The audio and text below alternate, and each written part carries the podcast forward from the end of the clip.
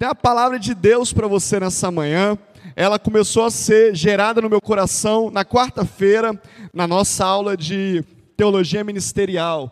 Deus começou a falar comigo quarta-feira à tarde, estava preparando a aula, e, e eu estava achando que era só para aula, mas isso vem no meu coração, vem sendo gerado, e eu resolvi então trazer essa palavra, entendendo que era uma ordem de Deus.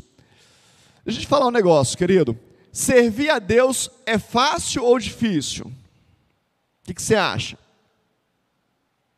O que, que você acha? É fácil ou difícil servir a Deus? Tem alguém da área de informática aqui? Trabalha com informática? Programação? Tem não? A, o, a, o início, a base da informática é um sistema binário. É 0 e 1. Um. Então, se você começa a estudar a informática, começa a desenhar lógica, não sei como é que é hoje, mas na minha época, quando você começava a, a aprender lógica de informática, você tinha que escrever, né? Você escrevia toda a lógica, cinco folhas, para você, você fazer um quadradinho dizendo que era homem ou mulher, você tinha que escrever cinco folhas para você escrever a lógica. Mas a lógica, ela começa sempre com sim ou não, zero e um. Então, se é homem, recebe zero. Se é mulher, recebe um. Se é homem é, branco, recebe zero. Se é um homem negro, recebe um. Se é um homem é, branco é, da, da, de altura de tanto a tanto, recebe zero. Se é um homem negro, de altura, recebe um. É assim que funciona. Tudo dentro da informática começa com a base de zero e um. Sistema binário. Aí eu fiquei pensando que a informática copiou Deus. Eu fiquei pensando que os programadores lá no início lá copiaram Deus. Porque se você for estudar a Bíblia, a Bíblia também é um sistema binário que deriva todas as coisas. Quando Adão estava lá no Éden, lá com a, com a Eva, né? E aí Deus falou com ele assim, ó, governe sobre todas as coisas, é tudo de vocês, plante, domine, tal, tal, tal. Só não coma da árvore do conhecimento do bem e do mal. Qual foi o pecado de Eva?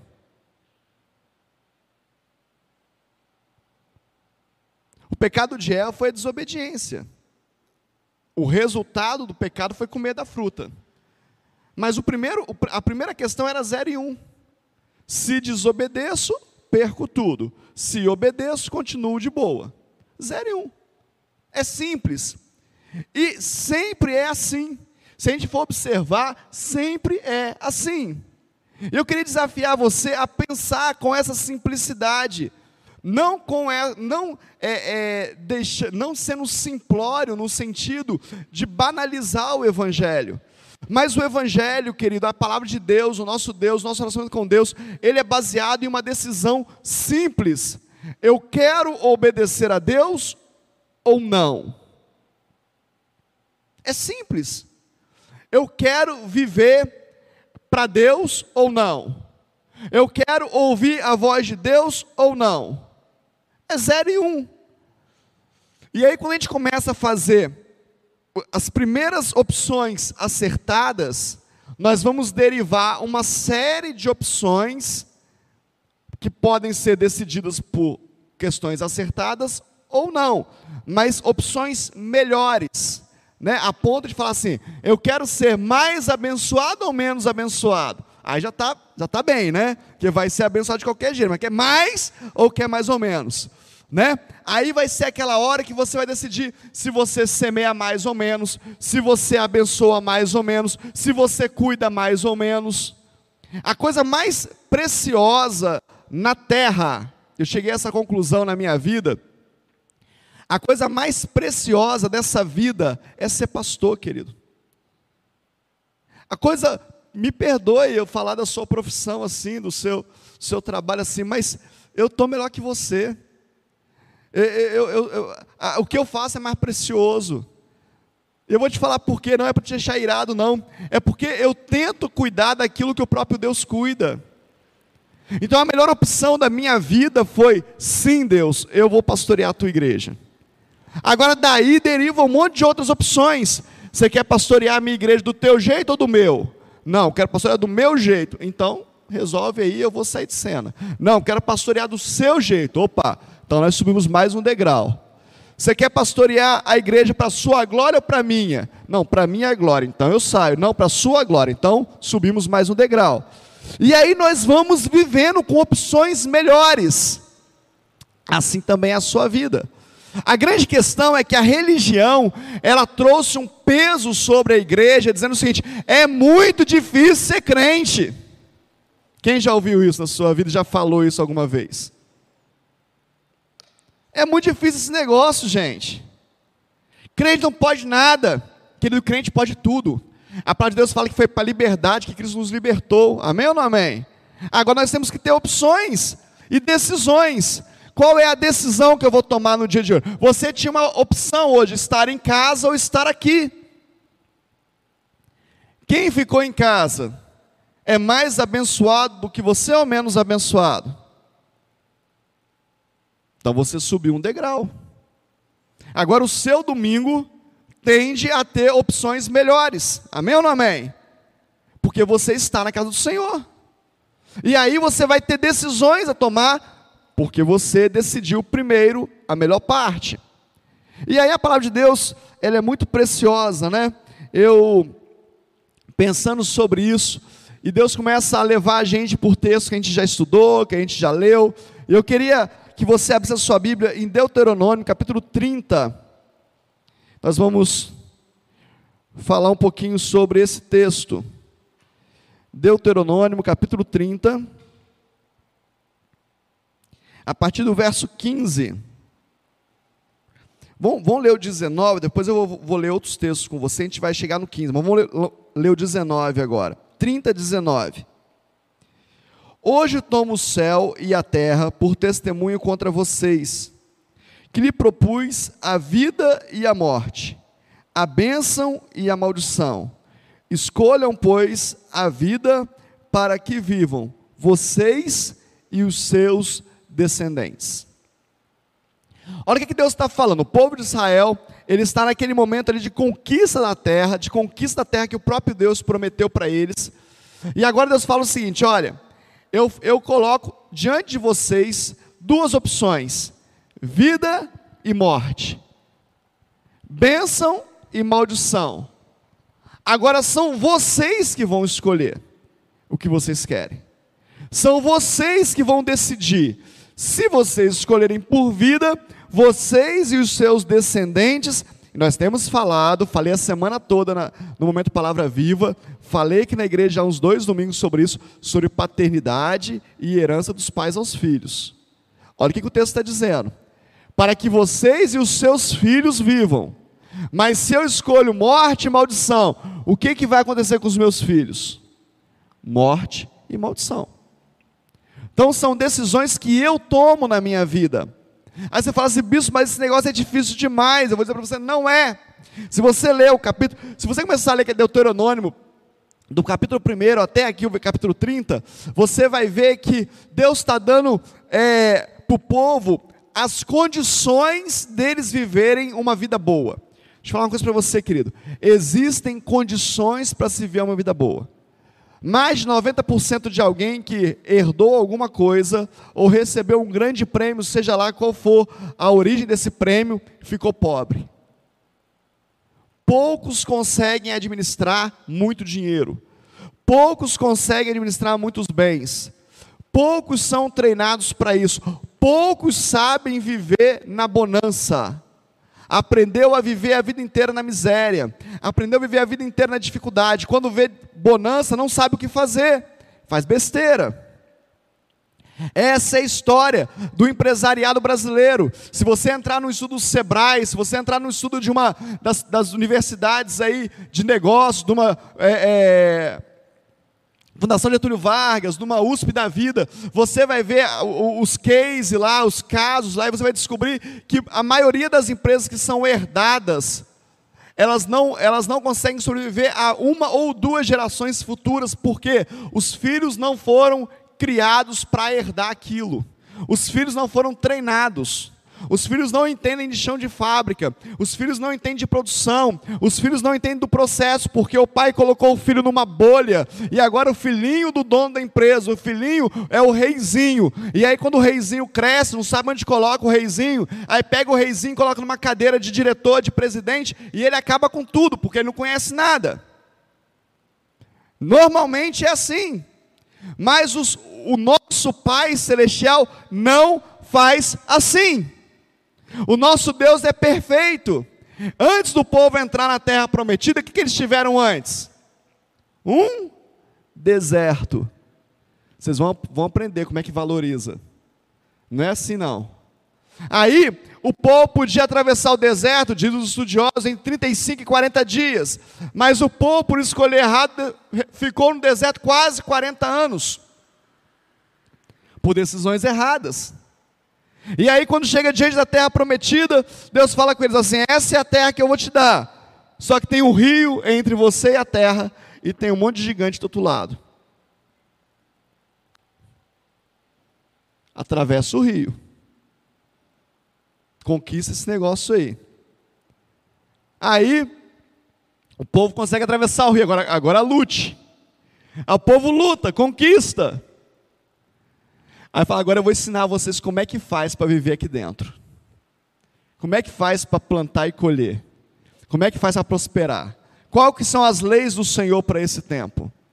E aí diz, se você ler capítulo 1, capítulo 30, você vai ver que ali é instituído ainda, é, ainda nesse tempo é instituído o dízimo daquilo, daquilo que eles mesmos produziram, aquilo que a terra deu a eles. Ou seja, eles saíram da escravidão do Egito, passaram pela ação social do deserto. Amém ou não? Você está entendendo ou não? Por quê? Porque no deserto eles dependiam do maná, da nuvem e da coluna de fogo. Eles eram dependentes de Deus. E agora eles estão na terra prometida. E na terra prometida eles falam assim: agora é só sobre água fresca. Não, agora você produz e colhe o melhor dessa terra.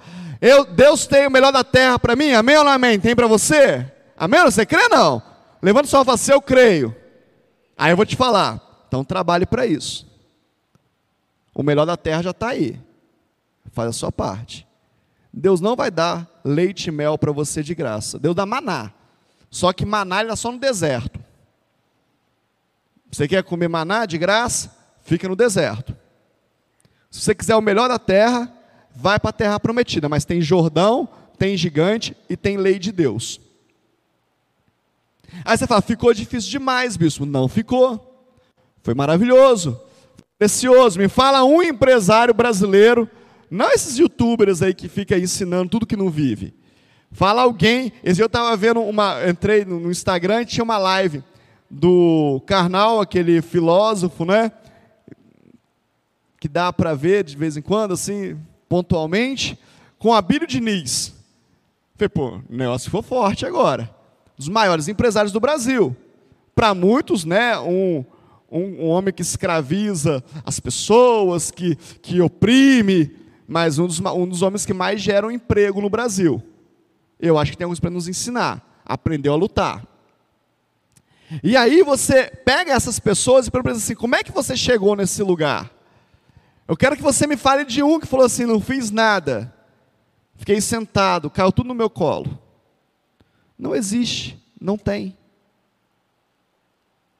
Então nós precisamos aprender a lutar como crentes como filhos de Deus e aprender a escolher que existe bênção e maldição diante de nós. Escolha, pois, a bênção, a vida, para que vivas. Agora, essa escolha, Deus tem está trazendo tantas coisas. Essa escolha é baseada em que caixa de arquivo, em que, em que memória essa escolha é feita.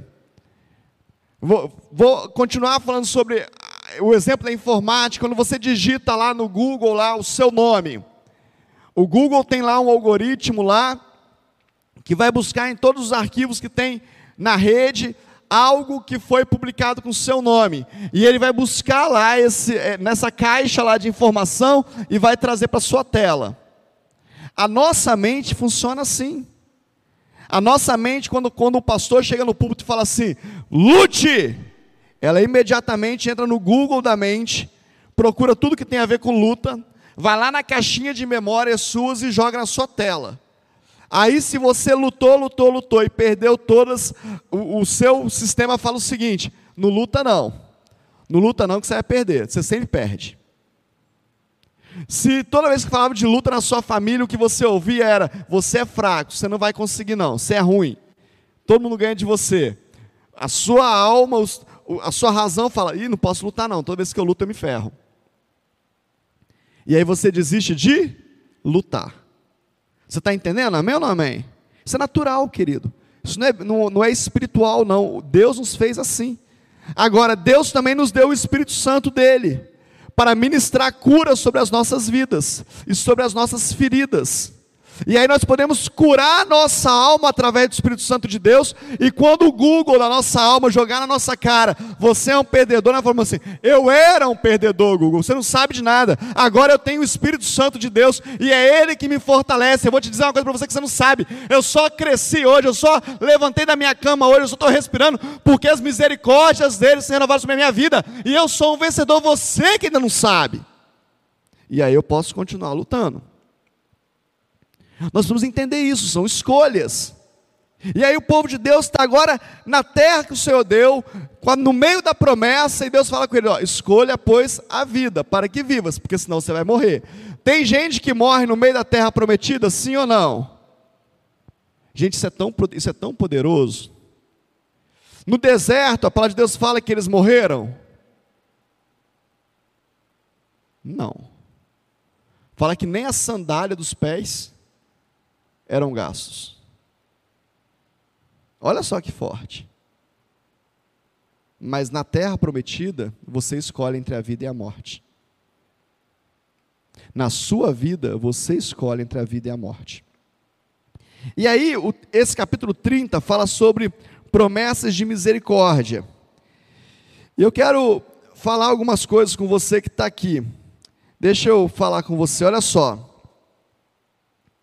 Versículo 6 fala o seguinte: O Senhor, seu Deus, circundará o coração de vocês e o coração dos seus descendentes, para que vocês amem o Senhor, seu Deus, de todo o coração, de toda a tua alma, para que vocês tenham vida. Olha só. Qual que é o maior mandamento? O primeiro mandamento que Deus nos dá: Ame o Senhor teu Deus de todo o teu coração de toda a tua força e de todo o teu entendimento. Amém? Aí Deus está falando aqui que Ele vai cir circuncidar o, o nosso coração para que eu e os meus descendentes amem a Deus. Ah, então é Deus que faz isso. É Deus que faz se a primeira decisão da sua vida for amar a Ele em nós mesmos, que ninguém ama a Deus de todo o coração. Na minha capacidade, eu não consigo amar a Deus de todo o meu coração. Na minha carnalidade, eu não consigo amar a Deus de todo o meu coração. Eu tenho paixões carnais, paixões na minha alma. Eu gosto de alimentar a minha alma. Naturalmente é assim. Eu gosto dos prazeres da carne. Você também gosta, não? Só eu comer bem, beber bem, dormir bem. Quem não gosta? Não é verdade? Mas se eu decido servir a Deus e amar a Ele, diz o texto aqui, que Ele vai circuncidar, Ele vai operar, Ele vai rasgar o meu coração para que eu passe a amá-lo. Ele vai me ensinar a amá-lo de todo o coração. Aí eu posso ser ensinado por Deus. Amém ou não amém? E eu posso ensinar os meus filhos. A obra é dele, mas a decisão é minha. É ele que faz, mas começa em mim. Deixa eu te falar outra coisa. Aí ele vai falando vários, vários textos aqui, vão falando sobre isso. Versículo 7: o Senhor, o Senhor, seu Deus, porá todas essas maldições sobre os inimigos de vocês e sobre aqueles que odeiam e os perseguiram. Ele vai lutar por você. Versículo 8: De novo vocês darão ouvido à voz do Senhor e cumprirão todos os seus mandamentos que hoje lhe ordeno. Vamos voltar o coração ao Senhor. O Senhor, seu Deus, dará a vocês abundância de tudo que fizerem no fruto do seu ventre, no fruto dos seus animais, no fruto da sua terra, e os beneficiará, porque o Senhor voltará a se alegrar em vocês, para que lhes fazer o bem, como se alegrou com o Pai de vocês. Vê se é pouca bênção para você ou muita bênção. Você ter abundância em tudo, em casa, nos animais, no físico, no fruto da terra, ter o benefício de tudo em Deus. Tá bom para você não? Sabe por que Deus fala isso? Olha só, para ele se alegrar como ele se alegrou com os nossos pais. Aqui está falando dos pais do povo de Deus. Querido, tudo está debaixo do controle de Deus. Eu preciso decidir. Olha o que fala, fala o 10. Se derem ouvido à voz do Senhor, seu Deus, guardando os seus mandamentos, os seus estatutos, escrito nesse livro da lei, se vocês se converterem ao Senhor, seu Deus, de todo o coração e de toda a alma. Vai acontecer isso que eu falei com vocês antes. Agora, olha o versículo 11. Coloca para mim o, o, versículo 11 aqui na tela. Deuteronômio 30, verso 11. Esse eu queria que você gravasse. Diz lá, ó. Porque este mandamento que hoje lhe ordeno não é demasiadamente difícil, nem está longe de vocês. Pode pôr o 12. Não está no céu, para que tenham de dizer: quem subirá até o céu por nós, para nos trazer o mandamento e anunciá-lo a nós, para que o cumpramos. Pode pôr o próximo. Nem está no outro lado do mar, para que tenham que dizer: quem irá atravessar o mar por nós, para nos trazer o mandamento e anunciá-lo a nós, para que o cumpramos. 14 pois esta palavra está bem perto de você, na sua boca e no seu coração, para que se cumpram. Olha só o que o texto está dizendo para a gente. Não, tá, não é tão difícil assim. Não está no céu. Né? Tem muita gente achando que, não, quando eu for para o céu, aí vai dar certo. Aí lá nas ruas de ouro, aí tal, aí vai dar certo. Não, isso não é para mim, não, isso é para o pastor. Eu nem, sei, eu nem sou obreiro, não, isso não é para mim, não. Deus está falando o seguinte, querido: começa na sua boca, no seu coração. Não é tão difícil assim. Decida.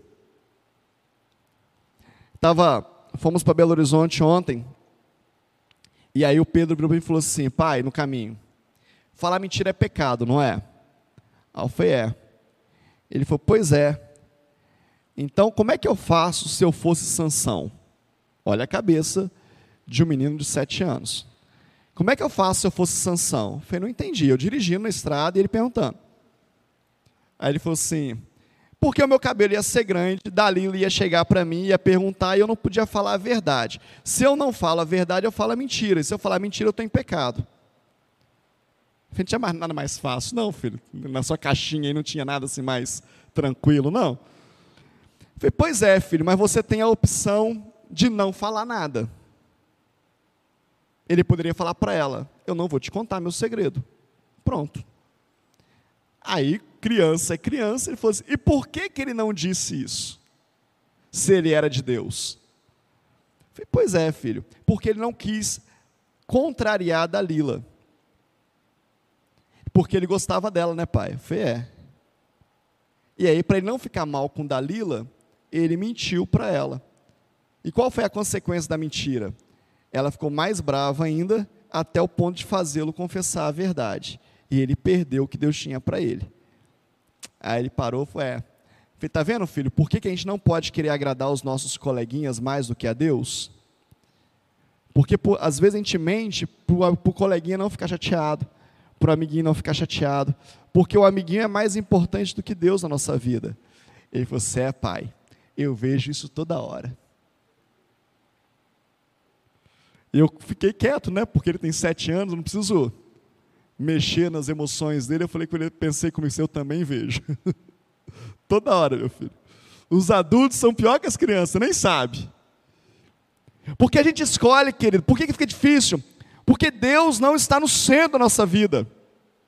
Nós escolhemos, achamos melhor contrariar alguém que está próximo de nós, não contrariar alguém que está próximo de nós, não resolver as coisas, mentir, omitir do que resolver, do que contrariar Deus. Deus a gente resolve depois, a gente ora lá, a gente vai na igreja, a gente levanta a mão, adorador, é tudo que eu sou, e fica tudo certo. Não fica! Não fica, querido. Isso é alma. Isso é emoção. Deus não brinca com esse negócio. Por que, que Moisés não entrou na terra? Porque desobedeceu a Deus. Simples. Se você ler, eu estou te desafiando, você leia Deuteronômio, leia esse livro. Você vai ver Moisés implorando para o Senhor: Senhor, permita que teu servo veja, que teu servo entre, que teu servo usufrua. Deus fala com ele: Moisés, não, basta, suba no alto de uma penha e aviste o que você perdeu. Qual é a questão? Zero e um, sim ou não? Obedeço a Deus ou faço do meu jeito? Quantos de nós fazemos do nosso jeito nós já sabemos? Chego eu na igreja, sou pastor da igreja, o Espírito Santo de Deus fala comigo assim: Paulo, hoje é dez hinos. Toca 10. Põe o pessoal do louvor ficar rouco hoje. As mãos têm que sangrar no violão e na guitarra. O baterista tem que ficar com a mão dormente. É 10 músicas hoje. Aí eu já sei como fazer, sou pastor há 11 anos aqui. Fala, quatro músicas. Quatro, quatro músicas. Porque eu sei que é quatro músicas. Funciona é quatro músicas. Na minha igreja, o que funciona é quatro músicas. E aí eu perco, talvez, o céu na terra, a glória descendo, pessoas sendo curadas sem abrir a boca para pregar uma palavra, porque o Espírito Santo de Deus vem aqui e quebra tudo, e faz tudo, e, explode tudo, e a glória de Deus faz a festa. E aí sabe o que vai acontecer? Eu saio daqui frustrado, você sai daqui frustrado, simplesmente porque nós não resolvemos obedecer à voz de Deus. Era só obedecer. Quantos de nós fazemos isso? Quantos de nós temos feito isso na nossa vida? Não faz isso, faz assim, faça assim, não faz assim, não, eu já sei como é que é. O pastor chega aqui e fala para você assim: para criar teu filho, você deve fazer assim, assim, assim. Eu que sei, eu que sei. Seu casamento deve ser assim, assim, assim. Eu que sei. Não tem esse tipo de namoro. Eu que sei. Estude por isso. Eu que sei. A bênção e a maldição. Escolha, pois, a bênção para que vivas. Ah, quer dizer então que tudo que o senhor fala é certo? Não. Eu não sei se tudo que eu falo é certo. Mas eu sei que eu entrego a minha boca para Deus para Ele falar por mim. Essa semana eu ouvi uma, um testemunho de uma pessoa da nossa igreja. Ele abriu um negócio Primeiro eu tinha desafiado ele a abrir um negócio. Foi, abre, abre. E ele resolveu abrir. E ele me levou num lugar para ver. Isso tem anos. Ele falou assim: Eu pensei em fazer aqui, bispo, o que, que o senhor acha? Eu falei: Não, faz aqui, ó. Outro lado, outro. Ele ficou me olhando, falou: Mas ali, não, faz lá. Você perguntar para mim assim, por que, que eu falei isso? Eu não sei, querido, não tem a mínima explicação. Ele me contando, a gente conversando essa semana, eu fiquei tentando procurar na minha cabeça uma, uma, uma justificativa técnica para o negócio, mas eu não achei nada. Falei, é, foi Deus mesmo. Falei, faz aqui. E aí ele falou que ele, ele ouve de todo mundo. Cara, esse foi o melhor lugar que você podia colocar. Esse é o lugar. Não sei porquê. Eu só sei que eu empresto a minha boca para Deus e deixo Ele falar através de mim. Você quer ouvir a voz de Deus? Eu quero terminar com você citando Provérbios 9, versículo 10, que fala assim: O temor do Senhor é o princípio da sabedoria, e o conhecimento do santo é entendimento. Você quer ser sábio? Você quer ter sabedoria? Teme a Deus. E aí eu escrevi algumas coisas assim, algumas coisas que Deus falou comigo e eu pesquisei também. O que, que é temer a Deus? Temer a Deus tem algumas, algumas implicações. A primeira coisa tem a ver com reverência e obediência. Você pode fazer por medo ou por entendimento e reconhecimento. Se tem uma coisa que me oprime, querido, que me deixa triste, é ver crente com medo.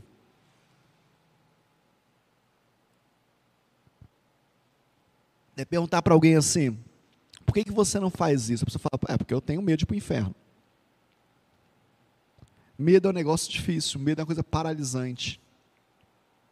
Faça por reconhecimento, por entendimento. Peça para o Espírito Santo de Deus te revelar e queira saber a segunda parte. Queira saber a verdade, conhecendo o que vem de Deus. Ninguém consegue temer a Deus sem conhecê-lo. Ninguém consegue agradar ninguém sem conhecer. Pode, pode dar sorte, né? Pode é, é, acertar, mas é muito difícil você agradar alguém sem você conhecer. Então queira conhecer a Deus. Pergunte para Deus o que, que Ele quer para hoje. Pergunte para Deus o que, que Ele quer que você faça, o que, que, você quer, o que, que Ele quer que você, aonde Ele quer que você haja. Isso é temor a Deus. Agora não é só querer saber, é querer fazer também. É fazer aquilo que está na vontade de Deus. Pergunte para ele: o que, que o senhor quer para hoje? Hoje de manhã eu fiz isso, acordei, era umas 10 para as 6, saí do meu quarto, fui para a sala, falei, Deus, o que, que o senhor quer para hoje? Qual que é a tua vontade para hoje? O que, que o senhor quer que eu faça com a minha família, com a minha igreja, com os meus filhos? E, e muitas vezes, a maioria das vezes, ele não responde. A maioria das vezes ele não fala assim, eu quero isso, Paulo. Eu quero aquilo, Paulo. Mas eu saio de casa com a certeza de que eu entreguei tudo para ele. Eu falo, então só me guia. E ele vai guiando, ele vai levando, ele vai, ele vai, ele vai. Porque ele é meu pai, porque ele é meu Senhor, porque ele é meu Deus. E aí fala que se você teme a Deus, isso é o princípio da sabedoria. Como a gente precisa de sabedoria para decidir, querido? Tantas coisas. Tantas coisas na nossa vida. Quantas pessoas estão perecendo por falta de sabedoria? Eu tenho contato com muita gente, querido. E às vezes eu fico pensando, Deus, como falta sabedoria, mas falta também querer temer a Deus, saber o que Deus quer. O louvor pode subir aqui se quiser. Eu preciso querer temer a Deus. E a, a última coisa que eu queria falar com você é que esse, esse temor traz conhecimento santo, que é entendimento. Você precisa entender mais, querer entender. E eu quero te perguntar algumas coisas, para desafiar você. O que está te alimentando? O que está te te suprindo é a palavra de Deus? Você tem se alimentado da palavra de Deus? Você tem se alimentado das palavras que estão nesse livro? Além desse livro, o que mais tem te alimentado? Você já decidiu na sua vida não se alimentar de coisas que vai trazer maldição sobre você? Que de verdade, exclua 95% de todos os noticiários que você escuta, escolhe 5 que você confia, 5%, e ouça eles. Para de se alimentar de porcaria, de mentira, de artimanha do inferno, para com isso. Para de ver série na, na, na Netflix, na televisão, que é só porcariada, para com isso, não se alimenta disso não. Eu me lembro de um pastor uma vez pregando numa igreja, e eu achei muito engraçado a, a, a época que o Faustão ainda era é, unanimidade no Brasil, né? as pessoas viam muito Faustão. E um dia ele estava começando o culto e a igreja estava muito abatida, muito triste. E ele perguntou assim: Quantos de vocês ficaram vendo Faustão essa tarde? e alguns até levantaram a mão assim, né, naquelas perguntas assim, né? Que a pessoa não está muito atenta e levanta a mão, né? Mandou levantar a mão, ele levanta, né? Falei, pois é, aí, ó. Fica vendo Faustão à tarde, vem para o culto com essa cara de bobo que vocês estão. E eu entendi o que ele quis dizer. Que a gente se alimenta de um monte de coisa que não presta, e depois vem cultuar a Deus.